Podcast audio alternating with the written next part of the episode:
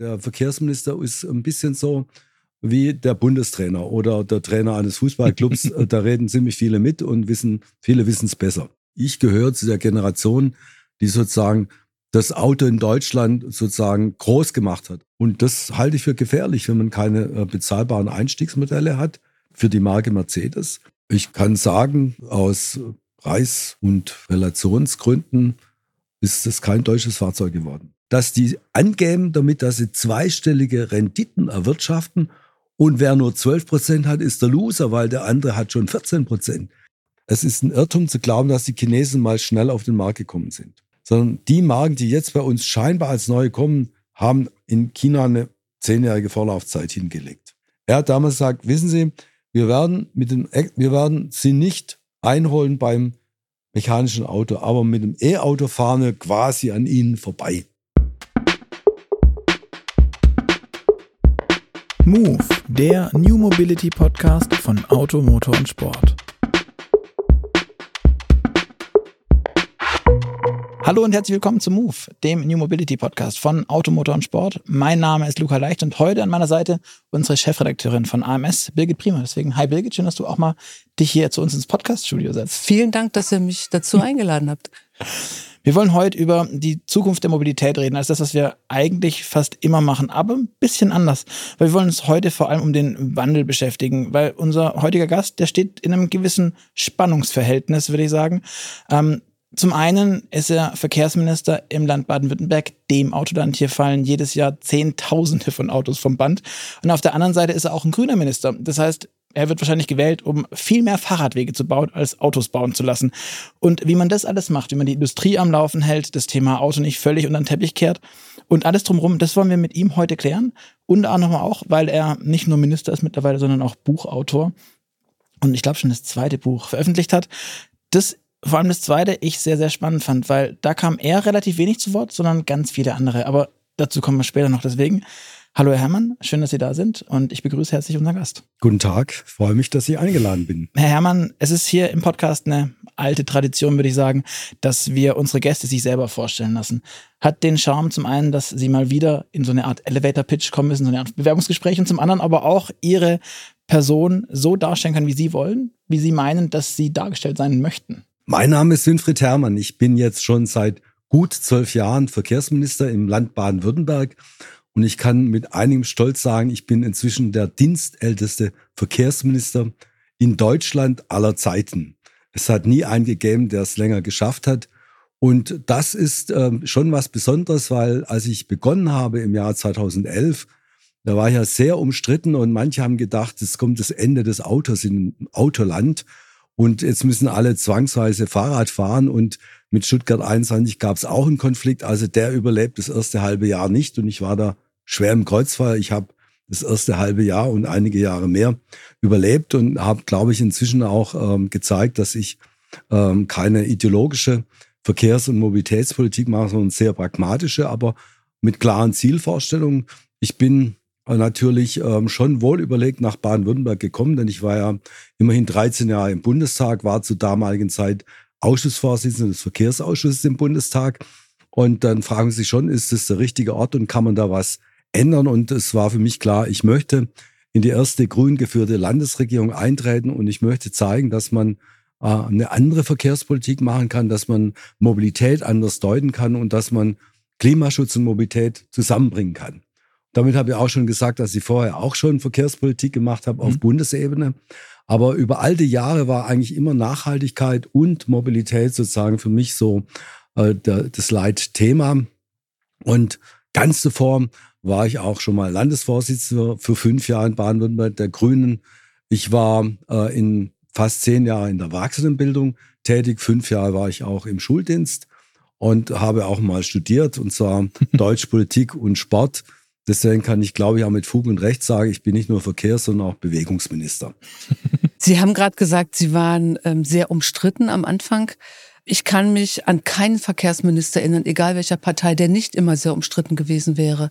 Woran liegt es Ihrer Ansicht nach? Was macht es so schwer für einen Verkehrsminister, egal ob auf Landes- oder auf Bundesebene, zu agieren? Ja, weil Verkehrsprobleme berühren alle. Jeder ist täglich im Verkehr und ärgert sich über vieles. Und jeder Verkehrsminister, der was anpackt, äh, macht Fehler oder macht, was es vorher so nicht gab. Und dann rühren sich alle, die sich daran stören. Und äh, der Verkehrsminister ist ein bisschen so wie der Bundestrainer oder der Trainer eines Fußballclubs. Da reden ziemlich viele mit und wissen, viele wissen es besser. Verstehe. Das erklärt ein bisschen diesen Schleudersitzgedanken. Ähm, was mich interessieren würde, das Verkehrsministerium ist ja nicht allzu weit weg. Ähm, ich habe vorhin noch mal bei Google Maps geschaut, ich würde es noch mal gerne nachlesen. Mit dem Auto sind es drei Minuten hier zu uns in der Redaktion. Ähm, zu Fuß sind es 15, mit der Bahn sind es 13.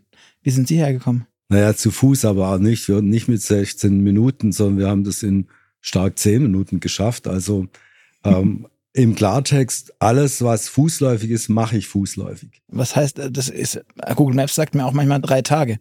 Also. Da nehme ich dann schon ein anderes Verkehrsmittel. Ich glaube ja, dass ähm, Verkehr, die Verkehrsmittel, die wir haben heute, haben alle äh, sozusagen einen besonders guten Anwendungsgrund und auch eine Anwendungssituation. Und natürlich äh, werde ich nicht den Versuch unternehmen, zu Fuß nach Amerika zu gehen. Ich werde es auch nicht mit dem Fahrrad probieren. Aber ähm, selbstverständlich werde ich dort, wo man fußläufig gut unterwegs ist, sogar schneller, werde ich es machen. Mein Fahrer fragt mich immer, muss ich Sie da fahren? Und sage, um Gottes Willen, das ist doch zu Fuß zu machen. Und äh, natürlich nutze ich auch vielfach das Fahrrad.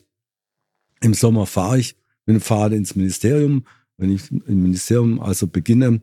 Und ähm, jetzt gerade, wo es öfters glatt ist, äh, gehe ich zu Fuß. Ja, und ich, mir, mir tut es gut. Ich freue mich, da wird man frisch und man, man wird im Kopf wach, man mhm. nimmt die Stadt wahr.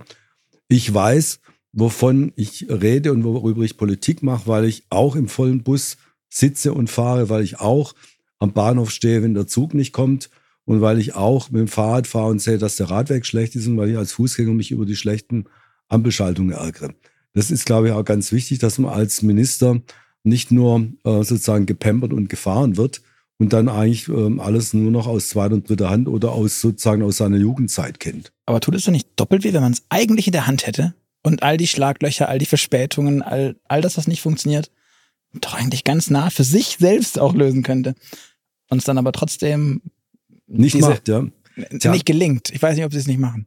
Also, das hört man ja oft, ja, und ich kriege ja auch viele Mails und viele Briefe oder in, in Diskussionen sagen die, so und so, warum macht sie da nichts, ja? dann muss ich oft sagen, wenn ich der König von Württemberg wäre, dann könnte ich ähm, das so machen, wie Sie sich das vorstellen. Die meisten Menschen, muss man schon sagen, die kennen nicht die doch ziemlich komplizierte Arbeitsteilung in, unserem, in unserer Demokratie. Und wir haben eine sehr starke kommunale Demokratie. Also sozusagen alles, was die Menschen vor Ort erleben, ist eigentlich eher kommunal bestimmt. Und selbst das kann nicht der Oberbürgermeister bestimmen. Man muss auch durch ein Gemeinde, also wenn er, Beispiel ist ja so in, in Stuttgart die etwas umstrittene Überquerung äh, am Landtag zur neuen Landesbibliothek. Es war lang umstritten, bis man das endlich gemacht hat. Das hat aber nicht der Oberbürgermeister entschieden, sondern haben lange diskutiert und als Gemeinderat der Stadt Stuttgart entschieden, dort findet eine Ampelüberquerung statt. Ja. Und ähm, als Landesverkehrsminister ist man ja zwischen Kommune und Bundespolitik. Es gibt einige Punkte, wo wir originär zuständig sind und viel zu sagen haben. Also Beispiel ist, ähm, etwa Landesstraßen sind ausschließlich sozusagen in Landeskompetenz. Wir sind als Land ähm, unsere Straßenverkehrs- oder unsere kann man nicht sagen, aber die ähm, Behörde des Bundes, also wir bauen, planen und bauen die Bundesstraßen, die kriegen wir einen Auftrag vom Bund, müssen es aber auch machen. Äh, für Autobahnen sind wir jetzt zum Beispiel nicht mehr zuständig. Und dann gibt es einen Rechtsrahmen auf europäischer Ebene, also welche Autos zugelassen sind beim Verkauf, regeln nicht wir, sondern das macht die EU. Und, ähm, und manchmal gibt es eine Mischung. Also äh, ich bin zum Beispiel, weil ich halt auch in der Bundespolitik war, bin ich sehr regelmäßig im Bundesrat. Ich bin ja auch ordentliches Mitglied der Landesregierung im Bundesrat und rede dort regelmäßig zu verkehrspolitischen Themen des Bundes. Und da ist es oft so, dass der Bund nicht allein entscheiden kann. Also ob das jetzt die Regionalisierungsmittel sind, die jetzt, ähm, mit denen wir die Nahverkehrszüge bestellen, oder ob das die Straßenverkehrsordnung ist, Straßenverkehrsgesetz, das ist ja gerade in der Diskussion oder Deutschlandticket, reden wir als Landesminister mit, aber ich auch nicht alleine. Da gibt es dann noch 15 andere Landesministerinnen, äh, die da mitreden. Aber je aktiver man ist, je besser man äh, vernetzt ist, desto mehr kann man beeinflussen. Und vielleicht noch ein wichtiges Thema, was auf Landesebene wirklich äh, bedeutend ist, wir bestellen als Landesregierung die Züge, die Nahverkehrszüge, die in Baden-Württemberg fahren und zahlen pro Kilometer etwas. Dafür gibt es die Regionalisierungsmittel. Das sind 1,2 Milliarden. Das ist also richtig ein großer Brocken. Und ähm, man kann, also wer Zug fährt, hat vielleicht schon festgestellt, dass inzwischen die Züge ziemlich anders aussehen als vor zwölf Jahren. Anderes ja. Design, sehr viel moderner. Und die gehören alle dem Land Baden-Württemberg. Das war früher nicht so. Und, äh, und trotzdem kann ich wenn der Zug verspätet ist, nicht sagen, jetzt bin ich aber der Minister, jetzt will ich, dass der pünktlich fährt, weil die fahren auf einem Netz, das gehört dem Bund und wenn der Bund das vernachlässigt und wenn eine Baustelle ist, dann kann ich nur schimpfen, aber ändern kann ich es erstmal auch nicht. Ja. Also man ist halt doch auch begrenzt mit seinen Möglichkeiten. Aber das ist auch das Wesen der Demokratie, dass viele was mitentscheiden und dass wir Verantwortung auch ähm, verteilt haben. Sie setzen sich sehr stark für den Fußverkehr ein, Sie setzen sich stark für den Fahrradverkehr ein. Wie ist Ihr persönliches Verhältnis zum Auto? In Ihrem ersten Buch beschreiben Sie ja selber, wie sehr Sie auf den Führerschein und Ihr eigenes Auto hingefiebert haben. War damals das Auto für Sie ein Synonym für Freiheit und ist das heute anders? Ja, absolut war das damals so. Also ich würde sagen, ich gehöre zu der Generation, die sozusagen das Auto in Deutschland sozusagen groß gemacht hat. Also vorher waren ja, gab es deutlich weniger Autos. Also der, der große Sprung ähm, im Zuwachs der Autozahlen war ja dann äh, 70er, 80er Jahre. Und ähm, das war tatsächlich für uns so. Wir hatten, also es war so, wir hatten in der Schule haben wir wettgeeifert, wer schafft es mit am wenigsten Stunden den Führerschein zu kriegen. In Klammer Voraussetzung war, dass man irgendwo geübt hat, sonst hätte man nicht wenige Stunden mhm. geschafft, ja. Ähm, illegal, halblegal, so auf irgendwelchen Privathöfen und so. Alles längst verjährt. Wie viel waren es? Ähm, also ich habe, glaube ich, ähm, ich habe, glaube ich, acht Stunden gebraucht, aber der Beste unserer, unserer Klasse, der hat es in vier Stunden geschafft. Aber der ist schon, der ist schon mit dem eigenen Auto in die Schule gefahren, vor einen Führerschein hatte. Das Damals war Mobilität noch deutlich günstiger, stimmt's? war, war billiger, war einfacher und, und zu sagen, die, die Begeisterung fürs Auto war groß. Mhm. Es war aber auch noch nicht so schlimm, weil die Straßen nicht so voll waren. Und dann sind die Straßen immer voller geworden und ähm, sagen wir mal, eine gewisse Distanz habe ich dann entwickelt als Student hatten wir eine Wohngemeinschaft und da sind wir irgendwie, hatte jeder ein Auto. Und ich sage, wie verrückt ist das denn? Es haben uns, die Parkplätze vor dem Haus haben schon damals nicht mehr gereicht. Und ich sage, wieso haben wir eigentlich fünf Autos, obwohl uns zwei reichen würden? Da haben wir zum ersten Mal angefangen, ein privates Carsharing-Modell zu machen. Nämlich zu sagen, gut, drei verkaufen wir, zwei behalten wir und die bewirtschaften wir gemeinsam. Und äh, da hat man es halt noch mit Büchel gemacht, Kilometer aufgeschrieben und und sich die Kosten geteilt. Und, und ansonsten sind wir Fahrrad gefahren und äh, zu Fuß gegangen. Also ich habe da schon angefangen und es war dann schon auch so Ende der 70er, Anfang der 80er Jahre war dann schon sehr stark in der öffentlichen Diskussion, wie viel Fläche für Straßen können wir noch verbrauchen, was machen wir alles kaputt und ähm, was hat das für eine Wirkung auf die Umwelt, auf die Natur. Und das hat bei mir schon zu einer kritischen Distanz geführt. Ich habe ja auch Politik studiert, da denken wir über solche Dinge nach. Und ähm, äh, ich kann mich auch noch erinnern, dass mein, ich hatte meinen Vater überredet, äh, der hatte lange Zeit einen uralten Taunus. Äh, den habe ich, das war mein erstes Auto rum. Das habe ich dem dann abgeschwätzt mit der Ansage, du brauchst ein neues, besseres Auto. Das war ein Audi 100. Das war damals ein großartiges mhm. Auto. Und, ähm, und als mein Vater dann mir sein, der hat die immer lang gefahren, weil er nicht viel gefahren ist, als er mir dann den Audi 100 geben wollte, war ich schon Referendar. Und ich habe gesagt, ich kein Audi 100, auch schon, schon kein so ein großes, also das Auto, was ihm vorher aufgeschätzt hat, war dann Jahre später eher für mich peinlich. Und er hat gesagt, ich schenke dir das, du kannst es haben, ich brauch's nicht. Ähm, ich will es eigentlich nicht. Und ähm, ich hatte es dann doch übernommen, weil wegwerfen konnte man es nicht. Das, der war zwar zehn oder zwölf Jahre alt, aber der war wie neu, weil der mein Vater den gepflegt hat und kaum gefahren ist. Aber ich bin dann, eigentlich habe ich es mehr stehen lassen, als dass ich es genutzt habe. Ja. Darf es denn für den grünen Verkehrsminister heutzutage im Jahr 2024 ein Traumauto geben oder gibt es nur ein Traumfahrrad? Ähm, nein, ähm, ehrlich gesagt bin ich kein Fahrradfetischist im Sinne von, ich kaufe mir ständig neue Fahrräder. Ich habe ein paar, weil die nicht kaputt gehen. Fahrräder sind ja wirklich langlebige Produkte, aber sie werden besser und dann kriegt man Neues. Und ähm, und deswegen, also freue ich mich am schönen Fahrrad, aber ich freue mich übrigens auch an schönen Autos. Das will ich nicht verhehlen. Ähm, ich habe ja auch einen, wirklich einen, sehr respektablen, schönen Dienstwagen von Mercedes und, ähm, und fahre ja schon seit ich Minister bin. Also ähm, nur im ersten Jahr musste ich noch einen Vorgängerwagen fahren, das war ein Diesel und danach habe ich immer entweder einen elektrischen oder einen Brennstoffzellenwagen gehabt. Es waren entweder Audis oder Mercedes. Das war sozusagen das Angebot, was da war. Und das machen wir auch weiter so. Und ähm, privat, sage ich immer, habe ich kein Auto. Aber meine Frau besteht darauf, dass sie ein Auto hat.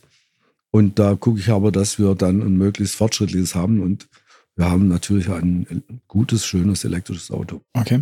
Über das Sie nicht näher sprechen können? Ich kann sagen, ähm, aus Preis- und Relationsgründen ist es kein deutsches Fahrzeug geworden. Okay. Aber Ihr Dienstwagen ist ein Mercedes, sagten Sie. Was ist denn das? Also auch von EQS. Ein EQS. Okay. Das heißt, die also haben, haben jetzt nicht die Regel Probleme, die der Kollege Zenscher hat aus, aus Hamburg, der jetzt gerade seinen wieder, sein EQE allerdings zurückgibt, weil man mit dem nicht so weit fahren kann. Ja, also Hamburg ist ja so groß nicht, da reicht der EQE ewig. Also wir können in Baden-Württemberg sehr gut mit dem EQS, der hat ja eine ähnliche, also EQE hat ein bisschen weniger Reichweite. Wir haben ja auf dem Papier so 500 Kilometer plus minus. Ähm, das stimmt auch ungefähr, je nach der Bedingung. Wir fahren übrigens auch konsequent 130, also ähm, auch wenn man schneller fahren könnte. Ich heize meinen Fahrer nicht ein wie andere Kolleginnen und Kollegen und ähm, deswegen haut es hin. Aber man muss schon sagen, die Anschaffung eines EQS ist schon so teuer, dass man sich nicht wundern muss, dass es nicht so viele kaufen. Ihr Blick aktuell auf die deutsche Automobilindustrie angesichts eines lahmenden Elektroautoabsatzes, angesichts von ähm, ausgerufenen Luxuswagenstrategien, wie würden Sie das beschreiben? Also äh, ich habe ja glücklicherweise ähm, aktuelle Daten über, über ein Bevölkerungsbewusstsein in Sachen Verkehr und Mobilität. Wir machen als Verkehrsministerium seit, glaube ich, 2016, fragen wir alle zwei Jahre äh, bestimmte Themen ab. Meistens Themen, die entweder gerade aktuell sind oder äh, die Themen unserer Politik sind. Also wo wir auch nicht mit Fragen wie stimmst du zu das, sondern manchmal auch gerade andersrum. Also keine, keine bestellten positiven Antworten. Und was da wirklich ähm, mich sehr überrascht hat und was mich auch besorgt und woraus ich auch Konsequenzen ziehe, dass die, die meisten glauben, dass es zu wenig Ladeinfrastruktur gibt und dass die Autos zu wenig Reichweite haben. Mhm. Beides stimmt nicht mehr.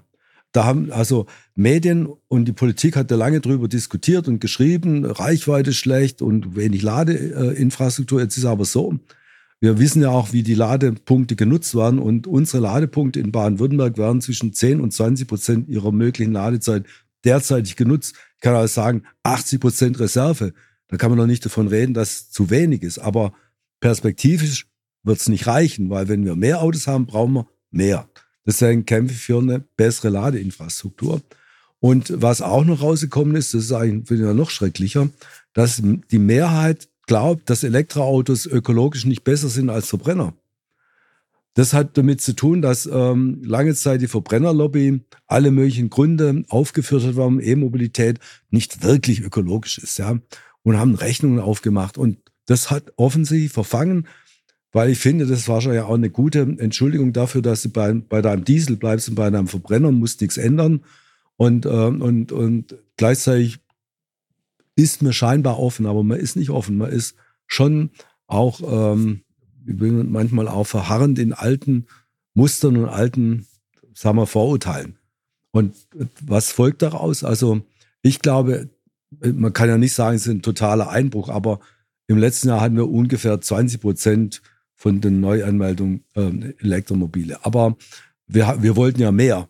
Und in den nächsten Jahren wollen wir noch mehr. Mhm. Und da muss ich schon überlegen, wie schaffen wir es das, dass man sichtbar macht, die Ladeinfrastruktur ist da. Wie schaffen wir, dass wir die Schnellladeinfrastruktur, die muss man verbessern, dass man das auch sichtbar macht. Deswegen freue ich mich, dass auch zum Beispiel Mercedes eingestiegen ist in die Ladeinfrastruktur in, in Europa. Oder ich werde demnächst auch hier mit dem Oberbürgermeister darüber sprechen, dass wir in Stuttgart in der Stadt ein paar wirklich schöne, gute Orte haben, wo Schnellladestationen gebaut werden können, sichtbar und weil es notwendig ist. Und dann kommt mal eine Kritik an der Automobilindustrie wenn man den Eindruck erweckt, man produziert nur teure Autos oder Luxusautos, dann schreckt man ab. Und ähm, ich meine, Mercedes und Porsche können sich schon leisten, dass sie relativ teure Autos verkaufen, weil die haben ein bestimmtes Segment, eine bestimmte Zielgruppe. Aber ähm, Mercedes hat ähm, früher halt auch Einstiegsmodelle gehabt, die bezahlbarer waren. Und das halte ich für gefährlich, wenn man keine äh, bezahlbaren Einstiegsmodelle hat für die Marke Mercedes. Aber eigentlich ist meine Kritik gegenüber allen Autoherstellern, dass sie es versäumt haben, preiswerte, also für normalen Menschen, die nicht das halbe Vermögen für ein Auto ausgeben wollen, ein bezahlbares Auto auf den Markt zu bringen. Und die ersten einigermaßen bezahlbaren Autos kommen nicht aus deutschen Werkstätten, sondern eher aus chinesischen oder aus südkoreanischen oder vielleicht aus tschechischen, wo auch immer, aber äh, äh oder Rumänien, aber nicht aus deutschen. Und das ist wirklich ein gravierender Fehler. Und ich glaube, dass eine Barriere dieser Preis ist. Also wenn du erst ab 30.000 überhaupt irgendein halbwegs günstiges Angebot kriegst, ich meine, äh, früher hast du für die Hälfte schon ein gutes Auto bekommen. Mhm. Aber sehen Sie dann, die Industrie argumentiert ja häufig damit, dass sie ganz viel Geld für die Transformation aufbringen müssen, dass sie ganz viel Forschung, Entwicklung etc. nachholen müssen oder auch überhaupt erst leisten müssen. Sehen Sie das nicht, dass da was passieren muss, auch dass da Geld wieder angehäuft wird, um diese Transformation zu schaffen? Also meine, ein das, Blick ist ja jetzt auch die ja wegfallende dass, dass die Transformation, also aus die Entwicklung von neuen Produkten, was kostet, das war ja der Grund, warum man so lange am Alten festgehalten hat. Weil quasi die Produktionsanlagen abgeschrieben waren, die Forschungsmittel wurden sozusagen durch Verkauf äh, wieder erwirtschaftet. Mhm. Und das war, ist einer der Gründe, warum die deutsche Automobilindustrie, die ja in der Lage war, schon vor zehn Jahren gute Elektroautos zu produzieren, dass sie lange gezögert hat und noch lange sozusagen in der alten Technologie rumgemacht hat, weil das abgeschriebene, hochprofitable Technologie war. Aber in der Zeit haben sie meines Erachtens entscheidende Jahre verloren. Und jetzt, ich will jetzt nicht sagen, wir, wir sind weit abgeschlagen, aber wir, wir, früher konnten wir sagen, wir stehen an der Spitze in der Entwicklung. An der Entwicklung. Heute muss man sagen, wir müssen uns anstrengen, dass wir noch in der, in der Spitzengruppe bleiben. So würde ich das formulieren. Und ähm, die, Transformationskosten sind das eine, aber das ehrliche Motiv ist ja auch die Rentabilität. Ist es nicht Absolut. aufgefallen, dass in den letzten Jahren, ob, ob das Mercedes ist oder BMW oder, oder VW, dass die angeben damit, dass sie zweistellige Renditen erwirtschaften und wer nur 12 Prozent hat, ist der Loser, weil der andere hat schon 14 Prozent. Ja, in welcher Branche gibt es denn? Im ÖPNV ist sozusagen die Rendite bei ein oder zwei Prozent. Und ich meine, wer, wer jammert, dass man so viel Kosten hat, der müsste ehrlicherweise also sogar, man muss auch so viel Rendite auszahlen, oder? Dass man in einer Branche ist, wo man vielleicht auch mal sagen muss, Leute, Transformation kostet was, deswegen müssen wir halt in den nächsten Jahren die Rendite mal ein bisschen runterfahren. Stattdessen ist ja gerade in der Transformationszeit die hochgefahren. Also das passt nicht so ganz zusammen mit der Erzählung, wir brauchen so viel Geld, weil das Auto so teuer ist und so, deswegen müssen wir einen Preis so hoch machen. Dazu passt ja auch noch, dass wir schon in den 90er Jahren des letzten Jahrhunderts in Sachen Brennstoffzelle relativ weit waren, hier im Land Baden-Württemberg, ähm, uns im Grunde den Schneid auch dort von den Südkoreanern hab abkaufen lassen, weil wir haben kein wettbewerbsfähiges, äh, für private Käufer erhältliches Brennstoffzellenauto am Markt. Wenn Sie als Politiker jetzt zurückschauen, auch im Eingedenk dieser ganzen technologieoffenen Diskussionen, die wir ja gerne in Deutschland führen, hätte man als Politik rigoroser eingreifen müssen ab 90er Jahre, um das alles auch wirklich auf die Straße zu bringen und die Automobilhersteller wegzubringen von diesem Renditegedanken? Eine heikle Frage. Wir leben halt im Kapitalismus oder in einer kapitalistischen Marktwirtschaft und ähm, die Unternehmen sind da frei in dem, was sie tun. Und ähm, in dem Fall war es auch so, dass in den 90er Jahren war natürlich das Bewusstsein über die Notwendigkeit eines anderen Antriebs aus Klimaschutzgründen war noch bescheiden. Ja, also die Grünen sind ja 1990 ähm, nicht mehr in den Bundestag gekommen, weil sie eine Werbekampagne gemacht haben zum Klimaschutz. Da war ja nur eine Restgruppe aus, aus dem Osten aufgrund einer bestimmten rechtlichen Regelung sind die dann als Gruppe noch reingekommen, aber die grüne Bundestagsfraktion hat es erst wieder äh, vier Jahre später gegeben. Und das war ein ziemlich starker Hinweis, dass das eigentlich noch eine Minderheit war. Und ähm, die Entwicklung der Unternehmen war ähm, schon stark getriggert von auch von der Politik. Also dass Mercedes oder damals noch Daimler Neckar 1 und Neckar 2 und äh, das Elektrofahrzeug, äh, die A-Klasse, da entwickelt hat, war ja ähm, der eigentliche Grund war, dass in Kalifornien eine Gesetzgebung angebahnt war, dass man nur noch Verbrennerautos verkaufen kann, wenn man eine Quote von mindestens 10 Prozent von Elektroauto mitverkauft oder klimaneutrale Autos mitverkauft. Mhm. Das hat die äh, Entwicklung angestoßen und äh, ich muss mich immer noch ähm, daran erinnern, dass mein damaliger Kollege Retzo Schlauch, der war ja Fraktionsvorsitzender im Bundestag, da waren wir mal äh, bei Mercedes und die haben uns ihre Neckars da vorgestellt und so. Also es war so um die Jahrtausendwende.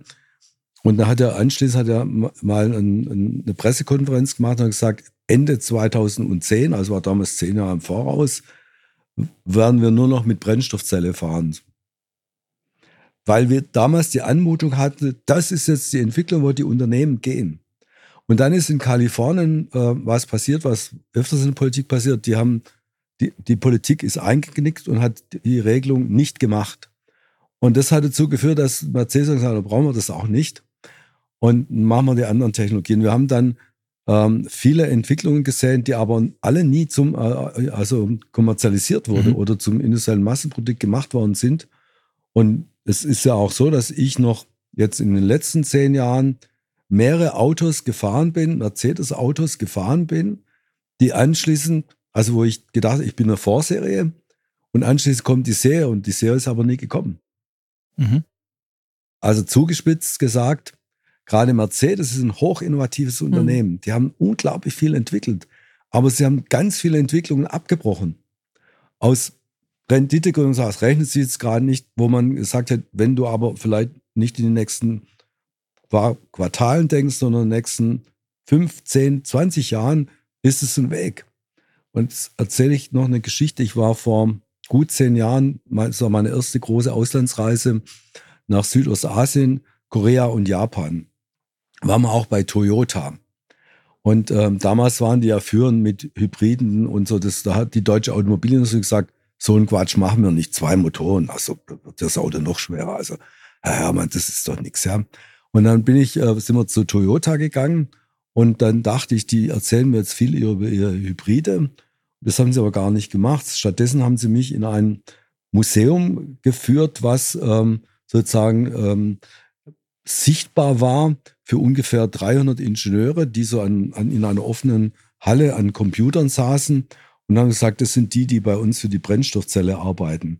Und äh, diese Museumsgalerie drumherum war die Entwicklung des Brennstoffzellenmotors der letzten 30 Jahre ungefähr, ähm, die bei Toyota alle gelaufen sind.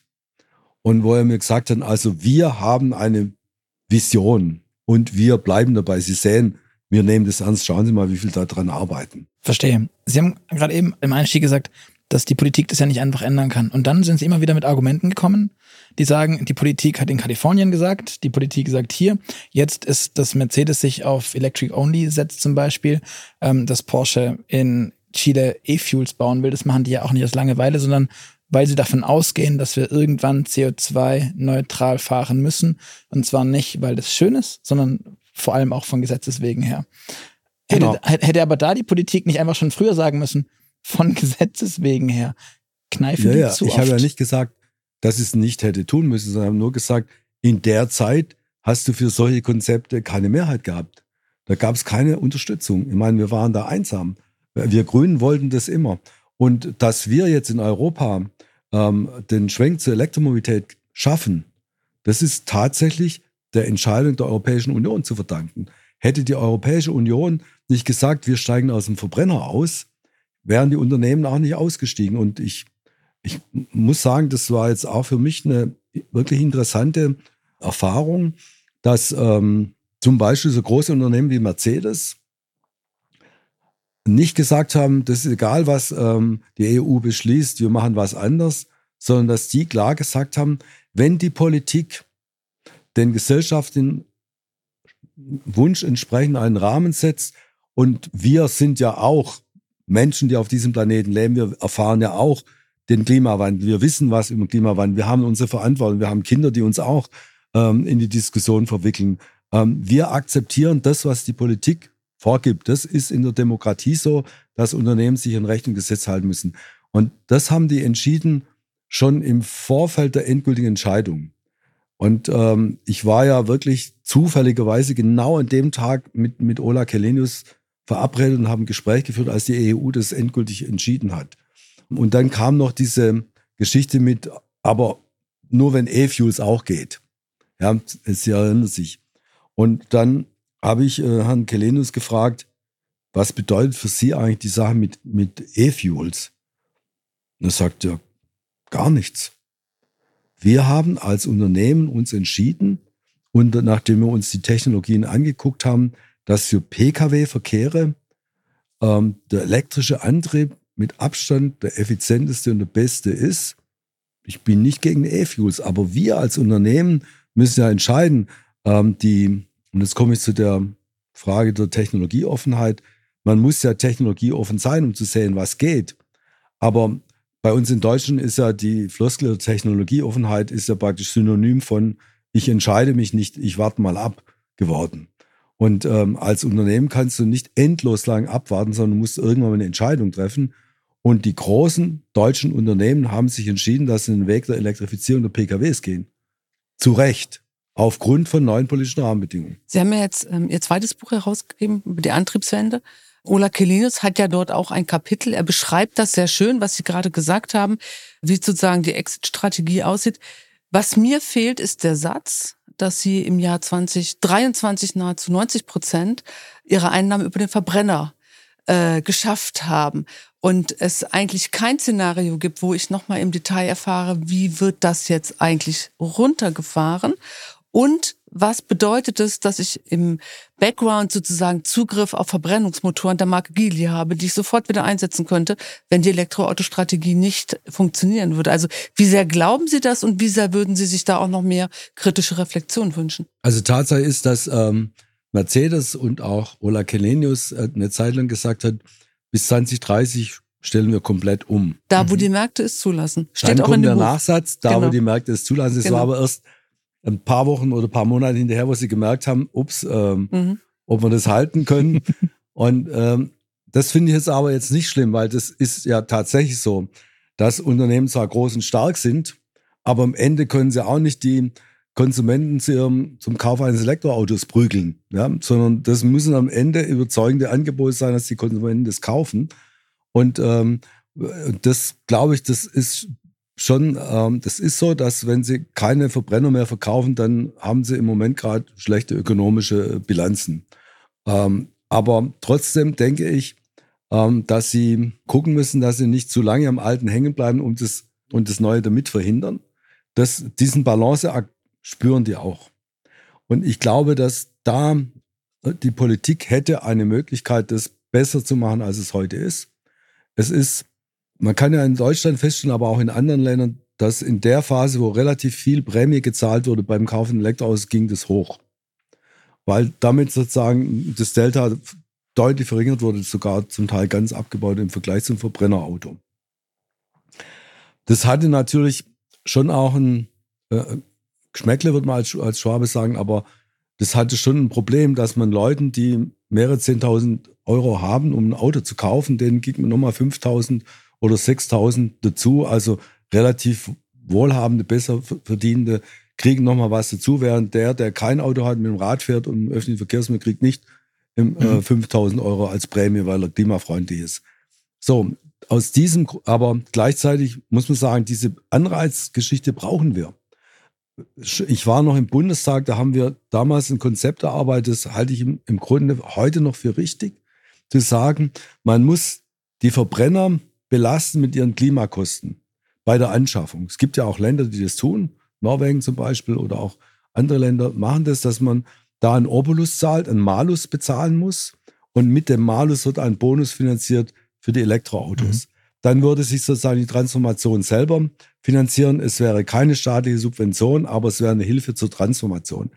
Das wäre echt ein gutes Modell und ähm, das bedauere ich sehr, dass, ich, dass es einfach nicht mehrheitsfähig war und und das schon vor zehn Jahren nicht, aber wir haben es später wieder eingebracht. Aber weil Sie immer fragen, was kann die Politik machen? Das wären schon Instrumente, die einen Effekt hätten. Das gleiche ist, wenn man. Aber wer blockiert denn sowas? Weil das ist total naheliegend. Das wäre ein CO2-Preis, man könnte auf der, also dann wäre es auf den gefahrenen Kilometer, man könnte den Ladestrom vergünstigen oder was auch immer damit tun. Ja, halt, wer also blockiert sowas? Wer will das nicht haben? Weil das ist so plausibel und also, einfach. Es gibt ja drei Parteien in der Regierung. Also die Grünen sind es nicht. Bleiben nur zwei übrig. Also es ist also das muss man sagen, die FDP ist für mich in nahezu allen Fragen der allergrößte Bremser.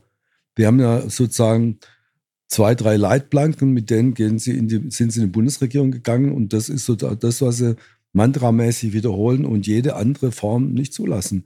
Wir erhöhen nicht die Belastung für die Verbraucher, also keine Steuer mehr aus sonst nichts und da kannst du halt nichts mehr machen. Ich meine, das wäre jetzt nicht eine allgemeine Belastung der Verbraucher, sondern es wäre halt, wie man mal sagen, ihr Kernklientel müsste halt ein bisschen mehr zahlen, ne, wenn sie weiterhin einen Porsche mit Verbrennungsmotor haben will. Mhm. Wenn wir nochmal kritisch auf das Jahr 2023 und jetzt auf 24 stehen, wo wir in Sachen Mobilität der Zukunft wirklich stehen.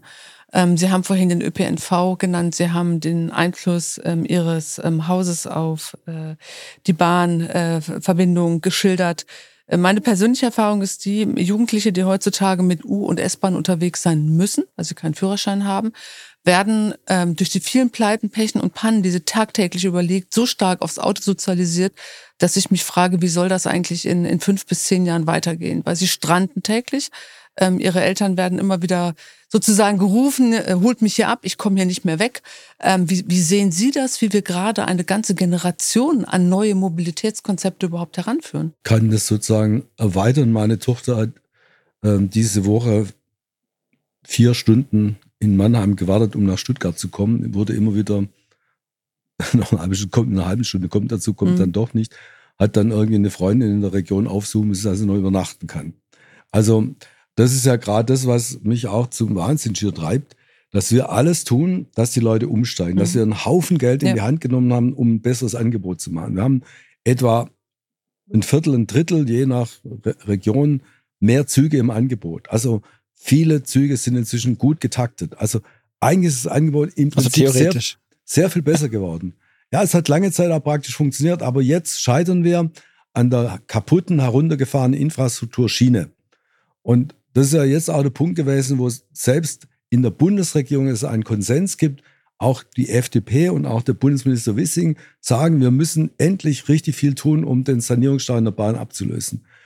Und das Problem ist, dass je mehr wir jetzt sanieren, desto schlechter wird die, die Funktion des Netzes, weil man dann einen Haufen Baustellen hat und Sperrungen hat und so weiter.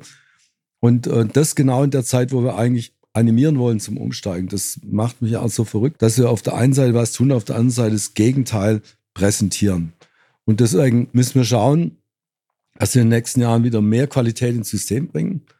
Wir haben, also jetzt sage ich das, was wir als Land machen können. Wir haben als Land schreiben wir, machen wir auch mit der Bahn zusammen die Fahrpläne für den Nahverkehr. Und wir haben lange Zeit Fahrplanoptimierung gemacht, weil ja oft gesagt wird, also mit dem Auto brauche ich 20 Minuten. Wenn ich mit öffentlichen Verkehr fahre, brauche ich eine Stunde und 20 Minuten. Und dann hat man geguckt, wie man die Fahrpläne optimiert und hat Umsteigszeiten verknappt und damit irgendwie auf dem Papier relativ schnelle Verbindungen hingekriegt. Und in der Realität ist dann manchmal halt eine Stunde dazugekommen, weil du den Zug nicht erwischt hast. Mhm. Und in den letzten Jahren ist es immer häufiger gewesen, sodass wir eine Konsequenz gezogen haben. Wir werden in den nächsten, wir haben jetzt noch auf, also wir haben noch Ausschreibungen laufen, die sind noch anders. Also in zwei Jahren kommen noch mehr Züge. Wenn der Stuttgart 1 in Betrieb geht, kommt nochmal ein ganzer Schwung neuer zusätzlicher Züge. Aber ab jetzt ähm, gehen wir nicht mehr in der Quantität weiter, sondern sagen, wir sind am Ende des, der Leistungsfähigkeit des jetzigen Systems. Ohne neue Gleise, Parallelgleise, neue Weichen wird nicht mehr gehen. Und wir gehen jetzt strikt auf Qualität. Deswegen werden die zukünftigen Ausschreibungen und Fahrpläne so sein, dass die Umsteigezeiten robust sind. Also nicht vier Minuten, sondern eher acht oder zehn Minuten, dass du sicher den Anschluss hast, weil für einen, für einen Menschen ist nicht der theoretische Wert wichtig, sondern der wahrscheinliche Wert, der reale Wert ist wichtig. Und ähm, das, das ist eine Maßnahme. Wir haben einen Qualitätsanwalt eingestellt, der nur aus der Perspektive der Kunden sich anguckt, wo funktioniert das System nicht. Wir müssen besser kommunizieren. Wir werden selbst zu solchen Dingen greifen, die scheinbar absurd erscheinen, dass man sagt, wenn ein Unternehmen aufgrund von Fahrermangel ähm, immer wieder Ausfälle hat, weil kurzfristig einer krank wird und man keinen hat, der ersetzt, dass wir dann zulassen, dass die bestimmte Strecken weniger fahren oder bestimmte Züge gar nicht mehr fahren und sozusagen stabil rund, lieber sagen, wir fahren gar nicht und zwar angekündigt im nächsten halben Jahr fahren wir nicht äh, den Zug 21.27 Uhr, weil wir kein Personal haben, als dass man so tut, als könnte man fahren und bei jedem zweiten Mal kommt er nicht oder zu spät oder was auch immer. Also einfach, das, das ist natürlich auch nicht gut, ja, dass man das runterfahren muss, aber wir glauben, dass das Allerschlimmste für die Kundschaft ist, wenn sie nicht weiß, was los ist. Mhm. Und wenn da noch die Information nicht stimmt, also dann ist, dann bist du ja, also völlig. Wenn ich den Gedanken gerade noch weiterspinnen darf, wir haben in der aktuellen Ausgabe von Automotor und Sport auch einen Mobilitätstest auf dem Land und da ist der Mangel an Busfahrern auch nochmal ganz klar als Problem adressiert. Wir haben ja auch viel über automatisierte Systeme gesprochen, ja. sei das für den Privatverkehr, für den gewerblichen hm. Verkehr, sei das für den ÖPNV. Ich sehe davon nirgendwo irgendetwas, außer dass es ein paar Pilotprojekte gibt, Bad Birnbach zum Beispiel, wo diese automatisierten Shuttle in so kleinen Kreisbetrieben laufen. Aber ähm, die, auch die ganzen Wirtschaftsprognosen 2024 sind schlecht für automatisierte Fahrsysteme. Wo hakt es da und wie, was kann das möglicherweise an Abhilfe schaffen? Mhm. Also richtig ist, dass es Pilotprojekte mhm. gibt. Und das machen wir übrigens als Land, als Verkehrsministerium sind wir da sehr aktiv. Wir haben ein Pilotprojekt mit ZF. Da wird eines wird in, im Bodenseeraum Richtung Friedrichshafen fahren zum, zum Werk, sozusagen außenländliche Raum Mitarbeiter holen und zum Werk bringen. Dann gibt es ein zweites Projekt, das ist in Mannheim in einem neu, gerade neu gebauten ähm, Gebiet, ehemals Kasernenareal. Ähm, und wir haben im Remstal ein, ein, Modell laufen und wir haben in Karlsruhe ähm, im, im Testfeld autonomes Fahren ein Fahrzeug. Das sind immer Shuttlebusse. Ähm, ich persönlich und mein Haus, wir haben von Anfang gesagt, autonomes Fahren ist für uns relevant als Shuttleverkehr, insbesondere als Zubringerverkehr und in ländlichen Räumen nicht als Pkw-Verkehr. Das sollen andere machen, aber wir sind interessiert, weil wir den Fahrmann, den sieht man ja kommen. Und übrigens ist es auch eine Kostenfrage. Also, dass halt ähm, ein, ein, Taxi halt einen vergleichsweise hohen Personalkostenanteil im Vergleich zum gefüllten Omnibus. Und aus diesem Grunde setzen wir auf dieses Shuttle. Aber wir stellen fest, und jetzt kommt die Begründung, warum es nicht vorangeht, dass alle diese Projekte offensichtlich komplizierter sind und dass die Euphorie, das kriegen wir schon hin, ähm, heute weg ist, weil man feststellt, es ist doch verdammt mhm. schwierig in einem städtischen Raum mit ganz vielen unkalkulierbaren Dingen ähm, da zurechtzukommen. Und deswegen glaube ich, dass sich das eher durchsetzt in, ich sag mal, in vergleichsweise einfachen Verkehrssituationen, also auf einer weniger befahrenen Landstraße, wo auch nicht viel Querverkehr ist und wo keine Kinder spielen und, und so weiter. Aber die Situation einfach einfach ist, da wird es wahrscheinlich eher kommen. Aber es wird eine Weile dauern. Und äh, es ist leider auch so, dass alles, was man bisher hat, ziemlich teuer ist. Also weil, weil der, der Aufwand an, an Recheneinheiten ziemlich mhm. hoch ist und, und das auch noch nicht kompakt genug ist, dass es im Auto locker verschwindet. Ja. Aber jetzt waren beispielsweise Birgit und ich kürzlich in ähm, Las Vegas auf der CES. Mhm. Da sieht man schon das ein oder andere ähm, Shuttle rumfahren. Ist es nicht frustrierend, wenn wir hier aus der Wiege der Automobilindustrie kommen, aus irgendwie dem Raum Stuttgart, aus Baden-Württemberg, das zu sehen, dass wir dann mit, Sie konnten jetzt vier Projekte aufzählen fürs ganze Bundesland. Ist es nicht irgendwie, müsste da nicht mehr gehen? Und vor ja. allem, warum kommt da nicht mehr? Abgesehen von der Schwierigkeit, die es ist. Woanders wird ja schon, zumindest mit Pilotversuchen, zumindest mit Beta-Varianten gefahren. Also es sind ja nicht die einzelnen Projekte, die es in Baden-Württemberg gibt. Es sind die, eins, die, wie wir gefördert haben. Die Automobilindustrie hat noch ein paar Projekte mehr im Laufen. Ähm, aber ich bin auch aber schon, vor zwei Jahren bin ich schon, ähm, Lidl fördert zum Beispiel, in, das haben wir noch gar nicht so genannt, Lidl fördert zum Beispiel ein Projekt in, äh, zu ihrem neuen Campus. Ähm, das ist ein Bahnhof an, ähm, hinter Neckars-Ulm. Und ähm, da wird ein, fahren die mit einem Shuttle ihre aber, Mitarbeiter hoch. Aber das hat doch alles nichts mit Individualverkehr zu tun. Das hat doch alles nichts mit der Freiheit, mit der Art von Mobilität zu tun, die wahrscheinlich die meisten Leute haben, die sie mit ihrem Fahrrad haben, die sie zu Fuß haben, die sie haben, wenn sie bei ihrem Fahrer einsteigen, wenn sie in das nicht deutsche Auto ihrer Frau mit einsteigen.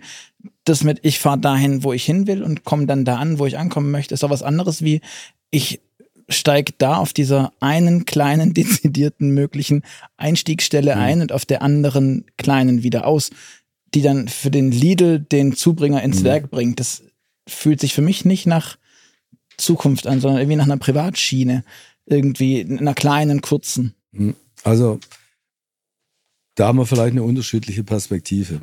Also okay. ich glaube, dass ähm, ein Mangel des öffentlichen Verkehrs ist, dass er zu wenig differenzierte und flexible Angebote hat. Und das ist auch mit dem herkömmlichen Konzept nicht machbar. Du kannst also bestimmte Randzeiten oder Randregionen kann man nicht mit großen Systemen wie einer S-Bahn oder mit großen Bussen erschließen, sondern brauchst du kleinere Fahrzeuge. Mhm. Und die kleinen Fahrzeuge können solche Shuttle-Verkehre sein. Das ist sozusagen mein Interesse als Verkehrsminister, dass wir sozusagen die Menschen zum öffentlichen Verkehr bringen in einer neuen Form. Dafür ist es eine Antwort. Das ist keine Alternative, sondern eine wichtige Ergänzung zum herkömmlichen öffentlichen Verkehr. Okay. Aber mein Interesse als Verkehrsminister ist es ja nicht, Autos zu bauen, weil das Sie haben am Anfang so das mal so angetönt. Ähm, wir, wir bauen als Landesregierung nirgendwo Autos. Ähm, nee, das nicht mal der chinesische Staat, der ist auch nur Anteilseigner an den Fabriken und an Konzernen. Ähm, also das machen wir auch nicht, sondern das macht die Privatwirtschaft. Und ähm, die Privatwirtschaft hat sich, glaube ich, verkalkuliert. Ich habe von Anfang an gesagt, da waren es, ich glaube sogar auf einer Veranstaltung, die Sie moderiert haben, ähm, dass ich nicht glaube, dass wenn man den Leuten 100 Jahre lang in allen Formen den Fahrspaß beigebracht hat, ja, äh, dass sie dann äh, einen Haufen Geld dafür ausgeben, dass sie keinen Fahrspaß mehr haben, sondern rumgefahren werden, wie im Omnibus oder in der Straßenbahn.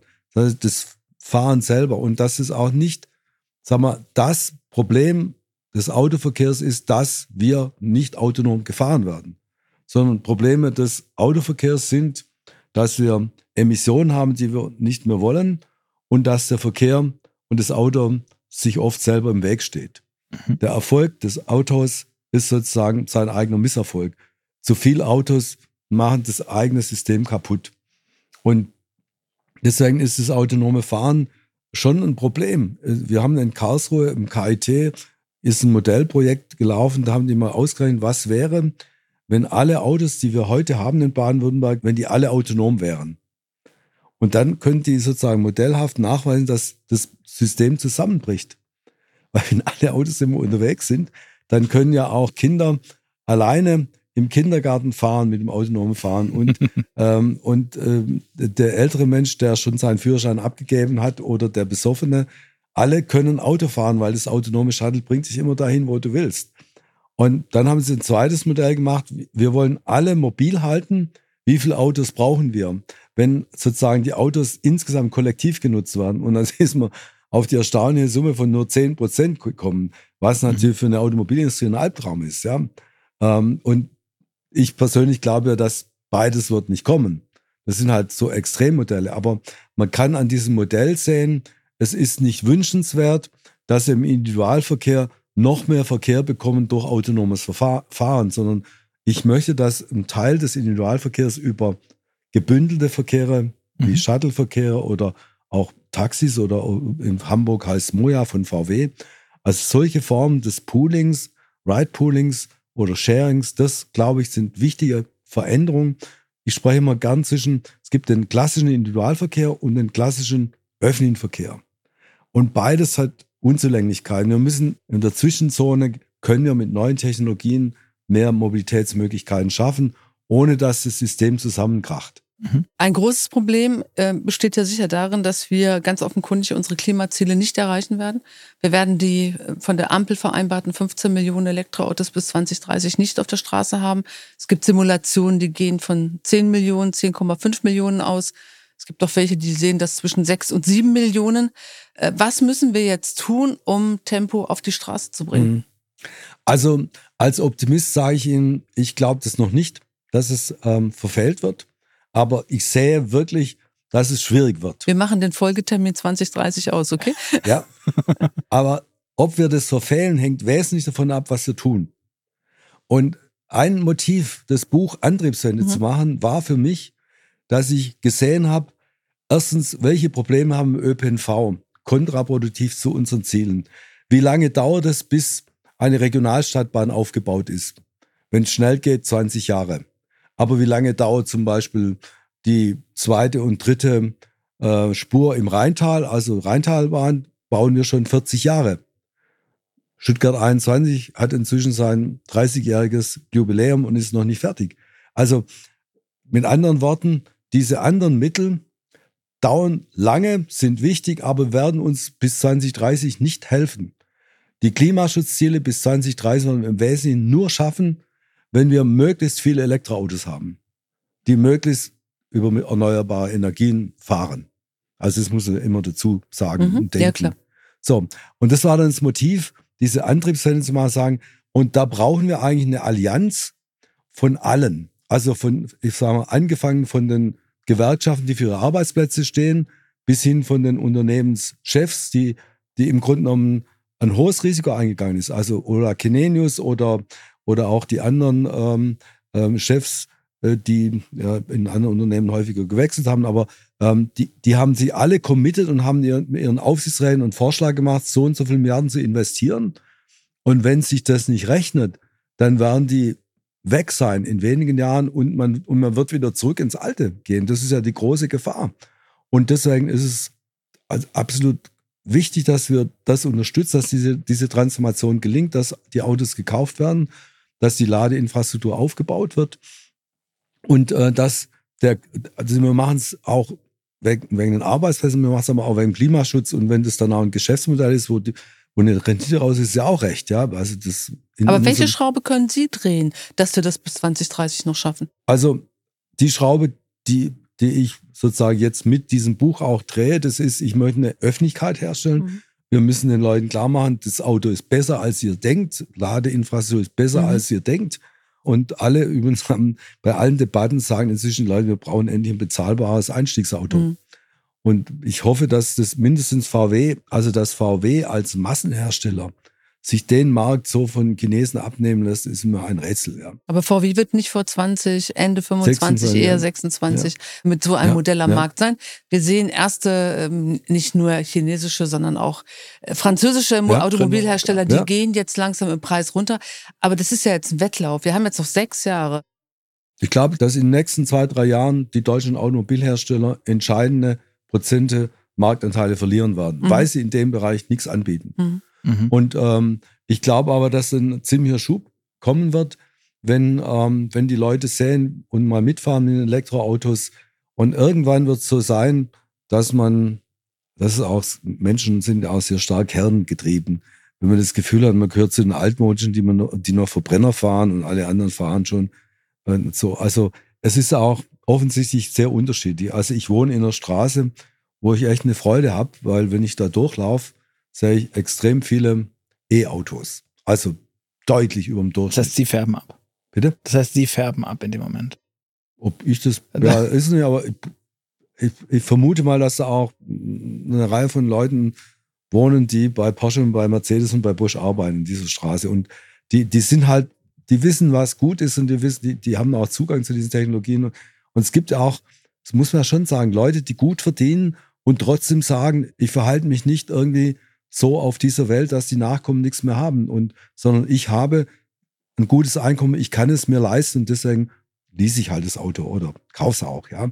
Und da muss auch ähm, in der Gesellschaft was passieren. Dann haben wir ähm, zum Beispiel ähm, die, also was Politik auf jeden Fall kann, das ist, dass wir dafür sorgen, dass es Plätze gibt für Ladeinfrastruktur, Lademöglichkeiten. Das ähm, triggern wir übers Land, aber auch die Kommunen müssen das machen. Und, ähm, und ich glaube, dass wir also das inzwischen ganz gut geschafft haben. Als ich angefangen habe als Minister, war ich zusammen mit dem Ministerpräsidenten der Einzige, der ein Elektrofahrzeug hatte. Inzwischen fahren fast alle elektrisch. Also, weil wir sagen, wir müssen da Vorbild sein. Wir haben, aber die Landesflotte geht ja noch weiter in den nachgeordneten Behörden, da machen wir weiter, sind, und dann kommt noch ein, ein großer Bereich, der für Emissionen sehr bedeutend ist, ist der Lkw-Verkehr. Da ist ja auch von, von Martin Daum ein guter mhm. Artikel drin, der, der auch sein Unternehmen auf den klimaneutralen Kurs führt, aber natürlich auch sagt, wenn ich im letzten Jahr hätten sie 1000 Einheiten elektrisch verkaufen können, haben aber nur 300 verkauft. Also es liegt jetzt nicht mehr daran, dass die Industrie nicht liefern könnte. Das Argument hat ein paar Jahre gegolten, aber jetzt gilt es nicht mehr. Und man merkt aber, wenn man mit Leuten redet, sagt, die können doch gar nicht liefern. Schönes Beispiel ist, im letzten Jahr, wir, wir fördern zum Beispiel auch Busse für ÖPNV mhm. mit ähm, ziemlich viel Geld. Und ähm, im letzten Jahr haben wir entgegen unserer Ansicht, dass wir eigentlich vor allen Dingen Elektrobusse fördern wollen, sind so gut wie keine Anträge gestellt worden. Dann konnten wir sie auch nicht fördern. In diesem Jahr geht es plötzlich nach oben. Wir haben auf den Schlag, glaube ich, 300 Anträge für Elektrobusse. Also es gibt Gott sei Dank in der Entwicklung oft Brüche. Also es läuft nicht immer linear. Darauf setze ich mhm. bei den 15 Millionen. Um, beim Lesen des Buchs fiel mir auf, und der Artikel von, von Martin Daum, den fand ich, muss ich gestehen, mit, mit am schönsten. Er schrieb auch davon, dass man dann sonst gegen die Wand fährt. Aber was alle gemein hatten, war, wir brauchen Verlässlichkeit. Die Industrie will Verlässlichkeit, ja. die will eine Politik, die eine Entscheidung trifft und dann dabei bleibt. Sie hatten vorhin schon gesagt, die Politik bricht immer wieder ein. Woran muss die Politik in Ihren Augen jetzt festhalten? Was darf nicht einbrechen? Was ist das Mindestversprechen, das sie halten muss, damit es nicht doch diese, diese Kehrtwende gibt. Gerade auch wenn wir ähm, die politische Gesamtlage anschauen, es gibt Parteien, die wollen wieder zurück, die werden stärker. Was passiert dann mit der Industrie? Was passiert mit Ihrem Bundesland Baden-Württemberg, in dem das ja am Tropf der Autoindustrie hängt an vielen Stellen? Ich glaube, knapp 500.000 äh, Beschäftigte arbeiten nur in diesem Kosmos Auto. Mhm. Also tatsächlich ist es so, ähm, wir müssen in, bei bestimmten Bereichen brauchen wir, sagen wir, über Regierungsperioden hinaus klare Linien. Ähm, das gilt für viele Bereiche der Politik, aber ähm, gerade beim Klimaschutz oder bei der Sanierung der Bahn, da kommst du mit einer Periode nicht weit, sondern da musst du wirklich sagen, in den nächsten 20 Jahren müssen wir kontinuierlich sanieren und modernisieren und übrigens auch digitalisieren. Die Bahn muss ja auch komplett auf neue Technologie umgestellt werden. Und beim Auto würde ich sagen, das Schlimmste, was jetzt passieren würde, dass bei der Europawahl die rechten Parteien eine neue Mehrheit bilden. Und meines Erachtens sind die rechten Parteien ja, ich sage mal bei der AfD, Alternative für den Diesel, äh, weil äh, die ganz heftig an den alten Verbrennungsmotoren und an der alten, ich sag Automobilkultur festhalten. Das ist aber in anderen Ländern genauso. Und wenn die an diesem 35er-Datum drehen würden oder es gar aufheben würden, das wäre für die Entwicklung katastrophal, weil das würde natürlich schon auch bei den in den aufsichtsreichen Unternehmen würde es dann dazu sagen, wenn das nicht mehr notwendig ist, da wissen wir noch, wie man anders Geld verdient. Aber Viel können die das dann überhaupt noch? Ich meine, wenn der Kelenius jetzt gerade und der die Kollegen bei Bosch äh, ihre Zünd, äh, also ihre, ihre Diesel-Einspritzanlagen ausphasen in der Entwicklung, dann können die es ja alles im Zweifel gar nicht mehr und dann hat man es ja doppelt verloren. Also deswegen sind Brüche besonders schlecht, weil das sozusagen, das, was du gesteckt hast, war mehr oder weniger umsonst und das alte hast du auch nicht mehr weiterentwickeln, hast dann hast ein echtes Problem, weil die, die dann drin, drin geblieben sind, die, die machen da weiter. Deswegen glaube ich, das muss irgendwie klar sein. Also die Ziele des Klimaschutzes, also das, was wir im Landesklimaschutzgesetz festgelegt haben, bis 2040 klimaneutral, Bund 2045, EU 2050, da kann man ja sagen, also zwischen 2040 und 2050 wollen wir klimaneutral in allen Sektoren werden, auch im Verkehrssektor. An diesen langen Linien darf gar nicht mehr gerüttelt werden. Und es muss eigentlich ein Wettbewerb der, ich sag mal, der, der Politiken, aber auch der Produkte geben und der Produktionsprozesse, dass man das erreicht. Und ich will jetzt doch nochmal an, eine, wirklich was Positives sagen über die Automobilindustrie. Die Automobilindustrie hat auch gezeigt, dass man Industrieproduktion von der man früher gesagt hat, die braucht richtig viel Energie, das kannst du doch nicht mit dem Windrad machen. Die, also Mercedes, ähm, Audi produzieren neue Wagen, also Elektromobile, alle klimaneutral. Entweder weil sie selber relativ viel erneuerbare Energien auf ihrem Park haben und auf ihren Hallen, aber das reicht meistens nicht, dann kaufen sie, also Mercedes hat sie auch eingekauft in, in Windparks, die anderen Unternehmen haben was Vergleichbares gemacht oder man kauft Zertifikate. Aber sie haben zumindest gezeigt, man kann auch anders produzieren. Übrigens auch im Buch immer wieder angesprochen, was auch wichtig ist, dass wir den Industriestandard erhalten, aber, aber die industrielle Produktion klimaneutral glaub, wird. Ich glaube, Kelenio sagt, er hat 80 Prozent in irgendwie vier Jahren oder so Energie gespart. Wie kann man 80 Prozent sparen? Was hat man davor alles gemacht? Ja, weil die. Also das ist verrückt. Äh, äh, also ja gut, müssen halt, Sie müssen Das ist angucken. quasi, Sie machen von fünf also, Tagen Arbeitszeit machen Sie vier Tage jetzt zu. Also bei, bei Nein, aber gleich. die haben ja die, die ganzen Produktionsprozesse anders organisiert. Das ist bemerkenswert, ja, also wenn, geht, wenn, wenn man ähm, die, die Halle anguckt in, in Sindelfingen, in der die S-Klasse produziert wird, das ist ja sozusagen der, der höchste Standard der industriellen Produktion derzeit. Das ist schon schwer beeindruckend. Also wie man da auch inner, innerhalb der Produktion weggespart hat. Und außerdem ist es ja so, dass wenn sie umstellen auf elektrische Transporte, sparen sie immens Energie, weil die Effizienz ähm, im, im Elektromotorbereich ja sehr viel höher ist wie im Verbrennungsmotorbereich. Kommen wir schnell auf 90 Prozent beim Verbrennungsmotor, wenn wir mehr Glück haben. Ja. 30, Ja. 33 mit Genau. einem tollen Diesel. Ja. Also schon klar.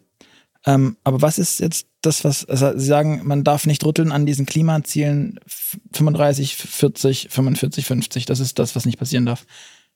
Wie sorgt man dafür, dass das nicht passiert? indem wir besser werden bei der Argumentation, mehr, mehr Öffentlichkeitsarbeit. Also Politik ist gerade in Demokratien doch sehr viel Öffentlichkeitsarbeit und da kann man übrigens auch viel kaputt machen, wie man gerade von der Ampel lernen kann, wie man es alles nicht machen muss und darf. Ähm, aber da, wir müssen aus dem rauskommen. Also weil wir, also das kann ich so pauschal sagen, im demokratischen äh, System muss die politische Führung zeigen, dass sie Probleme löst und, und ähm, für, dafür sorgt, dass die Menschen eine gute Zukunft haben, ökologisch, sozial und auch natürlich wirtschaftlich. So, und, und wenn Regierungen das nicht gut zeigen, dann werden sie abgewählt. Und im Moment führen wir relativ viele rückwärtsgewandte Diskussionen.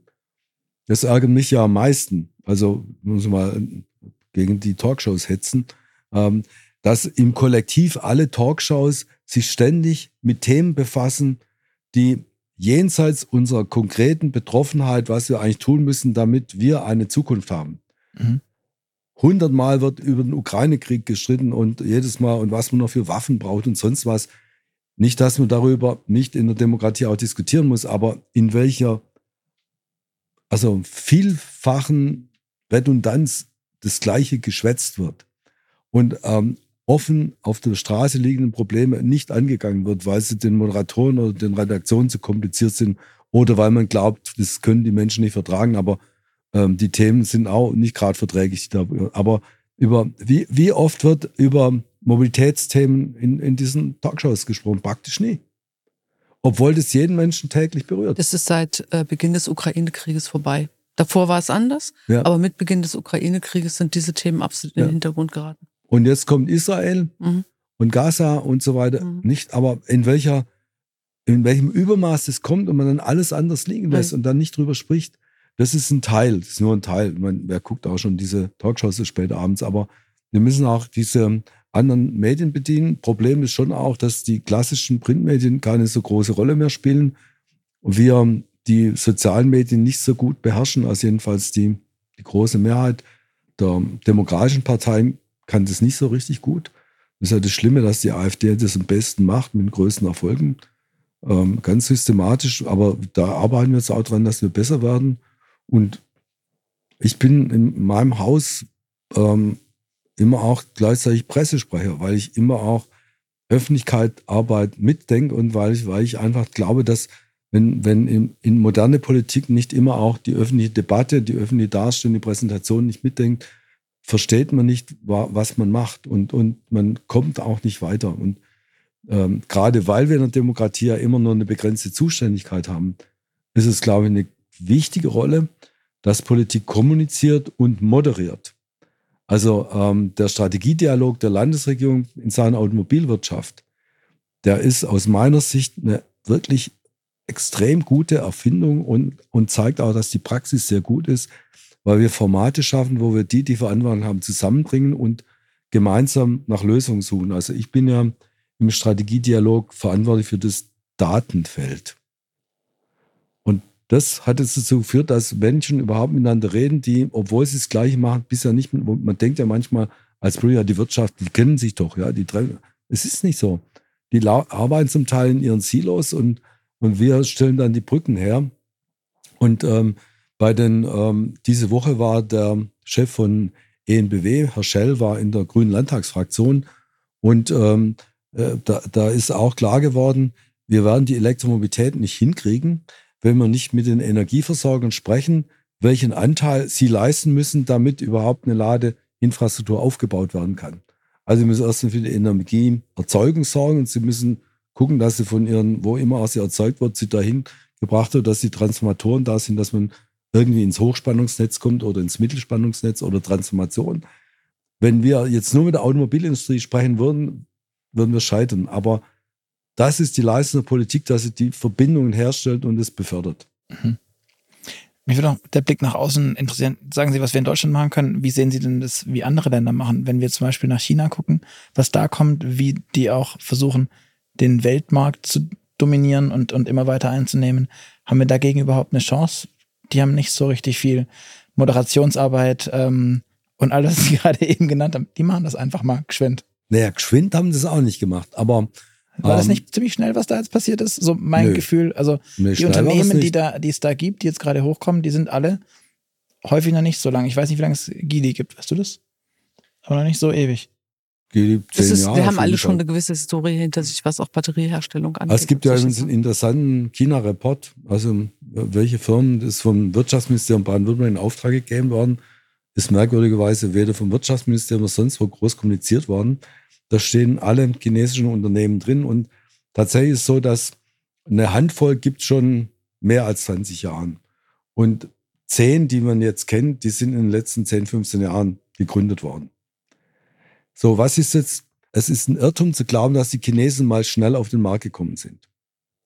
Sondern die Marken, die jetzt bei uns scheinbar als neue kommen, haben in China eine zehnjährige Vorlaufzeit hingelegt. Und haben auch mit Produkten, die wir vielleicht in Europa nicht verkaufen hätten können, aber in China haben sie es verkaufen können, weil sie da kostengünstig waren. Aber warum war das, warum ist es nicht wahr, dass es China ähm, nicht strategisch angegangen? Es gibt eine Geschichte, die klingt unglaublich, aber sie ist wahr.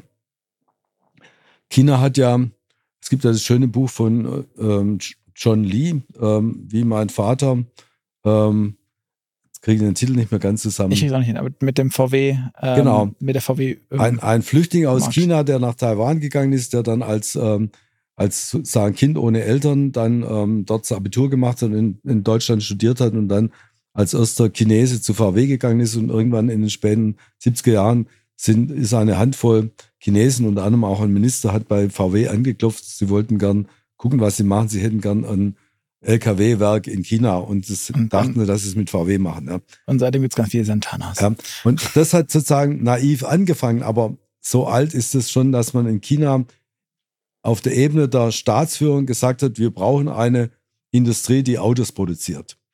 Und der VW hat, VW hat ja damals, ja, mit LKWs können wir euch leider nicht helfen, wir produzieren PKWs, aber unser Auto heißt Volkswagen, ihr seid eine Volksrepublik, wird es nicht zu euch passen. Und dann sind sie vier Jahre später auf die Idee gekommen, haben das erste VW-Werk dann gemacht. Und also von daher haben die, hat die, also die kommunistische Führung hat relativ strategisch die Automobilindustrie aufgebaut. Und dann habe ich wirklich eine Erfahrung gemacht im Jahr 2008. Ich war ja auch sportpolitischer Sprecher der Bundestagsfraktion. Das war, war ich 2008 äh, bei den Olympischen Spielen. Und bei den Olympischen Spielen sind die in Peking zum ersten Mal, haben die lauter ähm, Elektrobusse eingesetzt. Das war damals eine absolute äh, Novität. Und zwar haben die da dieses Modell mit dem Batteriewechsel gehabt.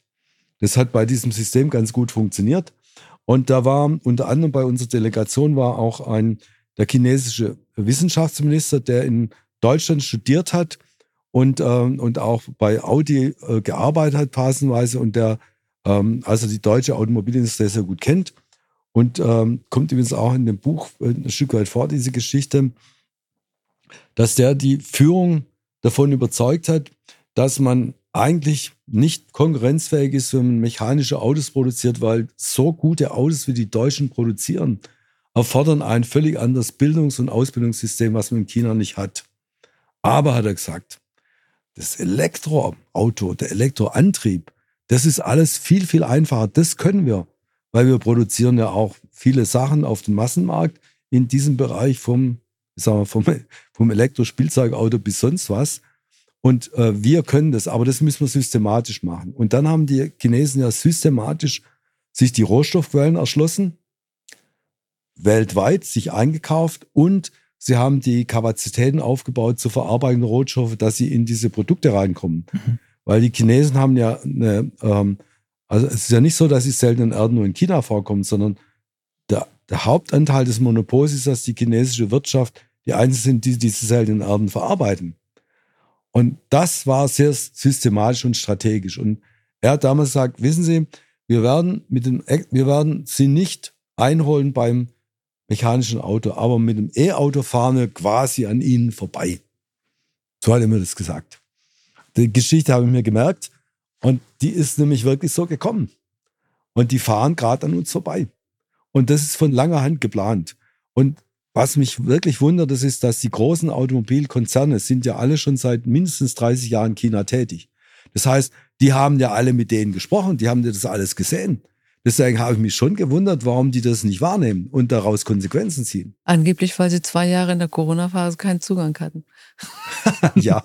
weil man muss ja wirklich, äh, da bin ich völlig bei Ihnen, äh, sagen, dass wir, als wir letztes Jahr nach der Corona-Pause zum ersten Mal wieder auf der Shanghai Autoshow waren äh, und alle Automobilhersteller alle Zufälle versucht hatten, als ob sie zwei Jahre keine Informationen gehabt hätten, und so erstaunt waren, waren wir eigentlich auch erstaunt und haben uns gesagt, Moment mal, ihr habt ja alle Studios, ihr habt ja alle Verbindungen dorthin. Also ja, das ist. Äh, die Firmen sind alle weitergelaufen, ja. Genau. Mich würde zum Abschluss noch interessieren, ja. was Sie als Verkehrsminister, welche Nuss möchten Sie persönlich noch knacken, dass Sie sagen, dann haben Sie ähm, Ihr Amt aus Ihrer ganz persönlichen Sicht richtig gut erfüllt. Naja, also haben wir jetzt regulativ ist für uns ein richtig großer Brocken das Landesmobilitätsgesetz.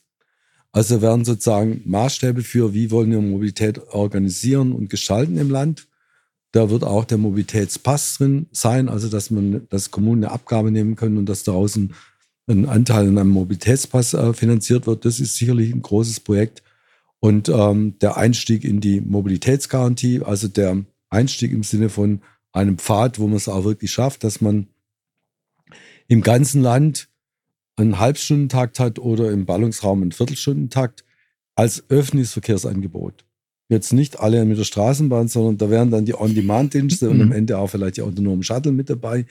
Das sind sozusagen aus meiner Sicht die großen Projekte und ähm, ich muss sagen, ein, also ein richtig großes Projekt ist für mich jetzt die Antriebswende.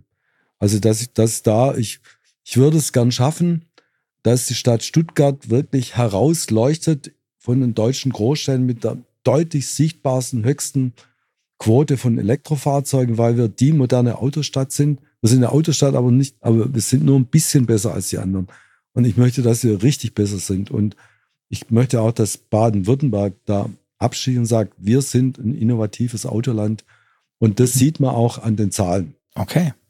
Das finde ich ist doch ein schönes Ding zum Ende hin. Aber am Ende eines jeden Move-Podcasts haben wir auch hier wieder noch ein kurzes A- und B-Spiel. Das heißt, Sie kriegen Fragen für und wieder mhm. und müssten sich kurz entscheiden.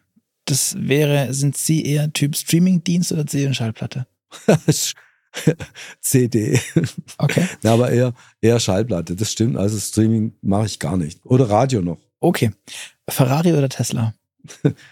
Also das heißt übrigens entweder oder, das heißt nichts Drittes. Okay. Dann würde ich eher Tesla nehmen. Okay. Apple oder Google? Apple. Und Loft in der Stadt oder altes Bauernhaus auf dem Land? Loft. Auto oder Fahrrad? Rad. Im Auto dann vorn oder hinten? Hinten. Okay. Ähm, wenn Sie vorn sitzen, sind Sie ein guter Beifahrer? ich, ich, glaube ja. Meine Frau wird es jetzt nicht behaupten. okay. In Sachen Datenschutz und AGBs, sind Sie der Typ Aluhut oder Accept All? Aluhut. Okay. Fliegen, Fischen oder Motorradfahren? Gott. Also man kann, muss man eigentlich weder noch sagen. okay, ausnahmsweise. Äh, Star Wars oder Star Trek? Weder noch. So viel zu den Ausnahmen. ähm, Kaffee oder Tee? Ja, ich trinke ja zuerst eine Tasse Tee und danach eine Tasse Kaffee. Okay. Steak oder Falafel? Sie dürfen ruhig offen sein. Ja. Und ehrlich? Ich bin ja eher so ein Nudelgericht-Mensch. Okay. Und mit nix dann dazu? Ja, ich, ich, ich esse wirklich selten ein Steak, aber ich mag auch ein Steak und ich esse auch. Sie mögen halt keine Falafel. Und Falafel selten. Äh, jetzt zum Beispiel gestern war ich auf dem grünen Neujahrsempfang, da gab es das, esse ich das dann auch gern. Okay. Aber ich gehe da nicht extra hin. Nachteule oder Lerche? Lerche. Und dann noch die letzte Frage, wann kommt Ihr nächstes Buch? Noch kein Plan. Alles klar. Herr Herrmann, vielen, vielen Dank für die Infos. Ich finde für die vielen, vielen spannenden Geschichten vor allem ähm, rund um die Industrie, die Politik und alles, was dazugehört. Ähm, an euch da draußen. Ihr hört uns wieder nächste Woche, Freitag. Bis dahin sage ich, ihr könnt uns gern schreiben. Wenn ihr auch eine Frage habt an den Herrn Hermann oder an uns, schreibt uns gern, wir werden es weiterleiten. Ich glaube, wir kriegen das hin. Ich gucke mal Richtung Pressestelle, kriegen wir hin. Ähm, und dann ist die E-Mail-Adresse noch fertig. Podcast at move-magazin.de. Schreibt uns gern bei Spotify einen Kommentar bei iTunes und Co. Ihr wisst, wie es funktioniert. Ich sage nochmal vielen Dank. Vielen, vielen Dank. Ich sage auch Dank. Es war wirklich ein interessantes Gespräch. Hat mir richtig gut gefallen. Super. Dann. Dankeschön. Ciao. Ciao.